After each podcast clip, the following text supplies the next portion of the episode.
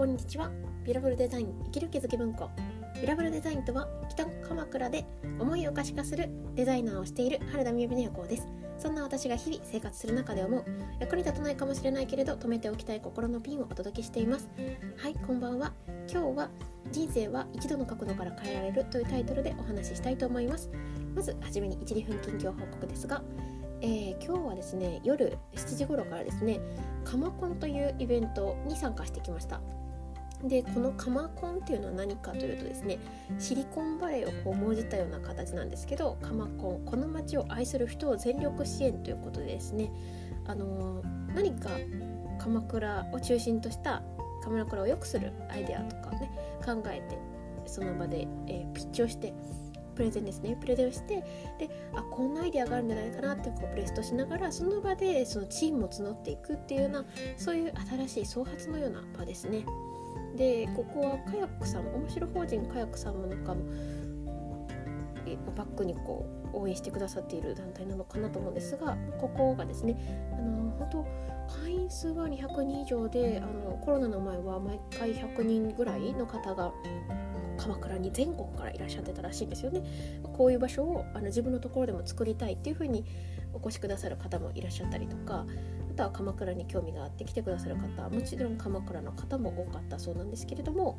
であのコロナになってからあのリモートになったわけなんですが先月少し試しで数人だけ現場で来る人もいて今回があの会員制会員のみであの、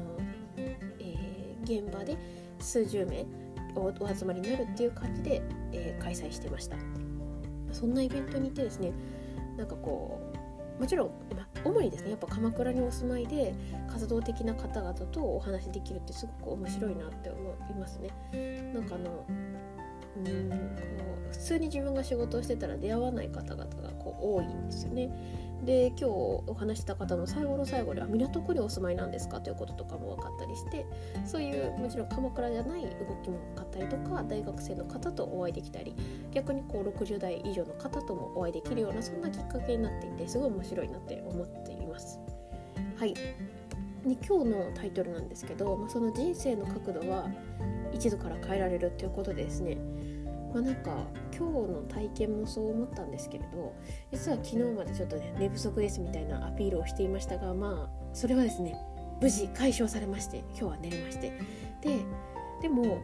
まあ、ちょっとなんかこうバタバタはしていたんですが移動が最近多かったんですよね。でその中でオーディブルで1冊本を読んでましてでオーディブルってどういう仕組みかっていうと月に1500円の会員制なんですが、えーと、1コインやってくるんですよね毎月。でその1コインでオーディブルって結構音声読書って1冊2 3 0円することが多いんですよね。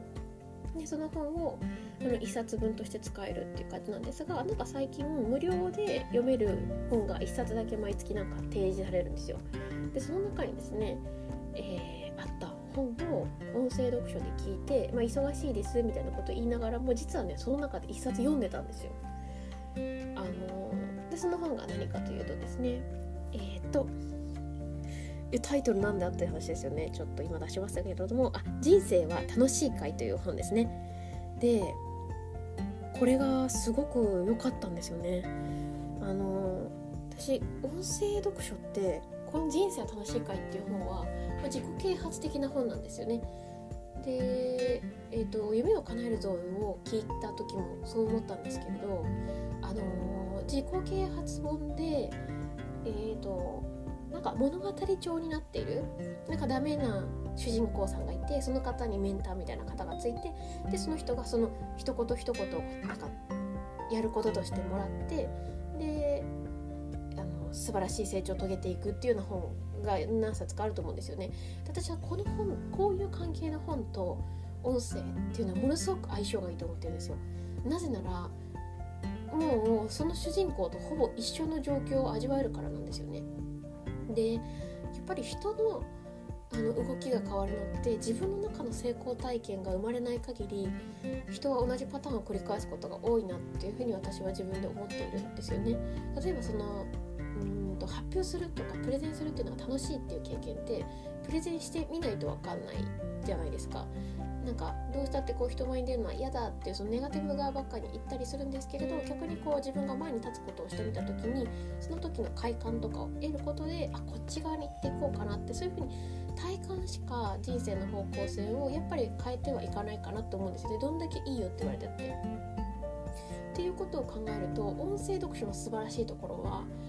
聞いてすぐそれを試せるんですよね。もうほぼ聞いたと同時にやれるみたいな。まあ、そう心がけて聞いてるからかもしれないですけどで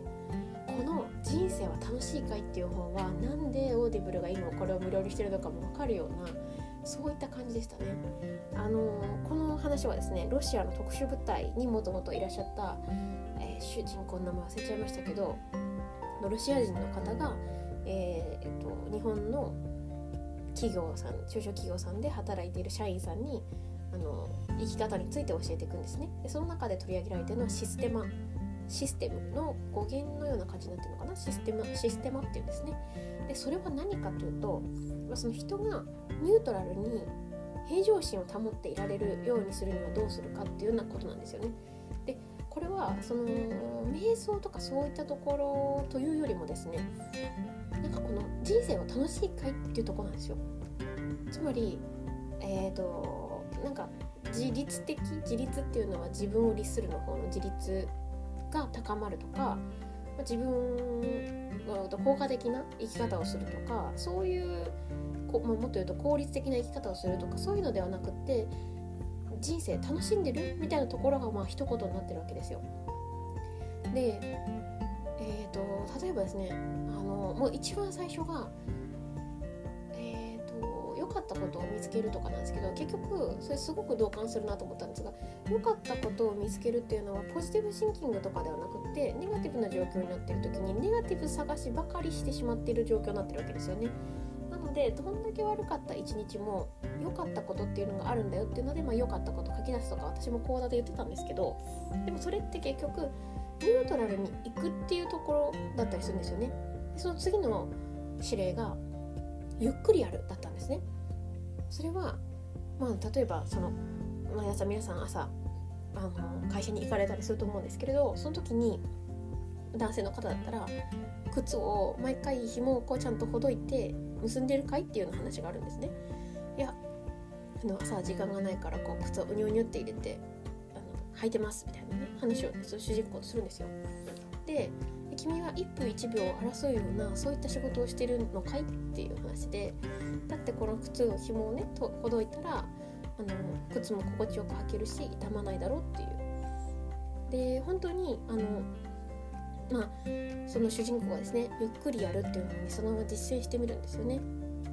だからそれを私も聞きながら実践してたんですけどそうしてくることで見えてくることっていうのはやっぱりあるわけですよね。でその人生は楽しいかいっていう一言に尽きると思うんですがなんか私の感覚ではやっぱりこれからはどんどん、えー、夢を達成していく夢を叶えていくっていうだけでなくってそのプロセスが圧倒的に楽しい面白いっていう感覚がなんか続けていくきっかけになっていくっていうのをすごくこう感じていてそれについその方向性にの一度でもね角度をこう変えていくような本だなというふうに思ったんですよね。なんか今まで読んでいた本もすごくいいなと思ったんですけどこの本はやっぱそのうーんこれから重要になってくるワクワクとか面白いっていう感覚っていうのを自分の中で育てていくことっていうのが大切だよねっていうのをこうなんかそういうことを投げかけられてるような感じがしました。はいなんでであの今日のその鎌コンもねまあここで別にこれ実はですね今日午後に来てくださったお客さんも聞いてくださったみたいに なんか何気に私が普段生活している方で触れ合う方も聞いてくださってる方がたまにいらっしゃるみたいなんですがもうその上でもですね正直な気持ちを言うと私こう人と関わるのってそんなに得意じゃないんですよね実は特に大人数とは。で初めての方がたくさんいらっしゃる場所ってなんかこう自ら友達になりたいみたいな気持ちは割と薄めでですね。でなんかうんまあもしかしたら個人業やっていたややり始めてからちょっとそういう部分も大きくなったかなと思うんですけどこれ同感してくださる方いらっしゃるかわからないですがある一時期の自分ということが結局自分を疲弊させていくっていうシーンがやっぱりあったんですよね。あのいいですよっていうふうにこういろいろ受けることとかややってやらせてもらえることがうんなんかそう仕事っていうことと仕事じゃない範囲っていうのはすごい曖昧になってしまってだからこそ疲れてしまうっていうのがあったからこそうんとなんかこう仕事になるならやろうみたいなそれはこう生まれた初めのところはどちらかっていうと何でもやりたいっていう気持ちだったんだけどそれだと社員でいる時とはちょっと違ってやっぱ自分を自分で養っていかなければいけないっていうことをすごく感じてそこからなんかじ楽しいっていうことを味わう自分とその自分がちゃんと食べていけるのかいっていうことを見守る自分ができたなって思うんですよね。さっき食器割れって言ってすごくそれを気づいたんですけど。でそのこのカマコンってね本当に面白いっていうことに集まったりとかで人とつながっていくとかそういったことで皆さんが集まられてるんですよねでも本当にもう数々の場所ですなんかね今日も一緒に席を囲んだ方々はすごく各方面でご活躍されてらっしゃる方ばかりだったんですけれどもでもそれもこう仕事っていうことがテーマじゃ全然ないわけですよ。で少し前までの私だったり、まあ、今もちょっとそういうところあると思うんですけどあなんかこの時間他のことやっちゃった方がいいんじゃないかなとか正直考えちゃうわけですよね。もうめちゃめちゃ簡単な表現でいくと効果的な動きをした方がいいんじゃないかってやつですね。でもうーんなんか居心地が悪いことをしてみるっていうのは私は重要だと思っていて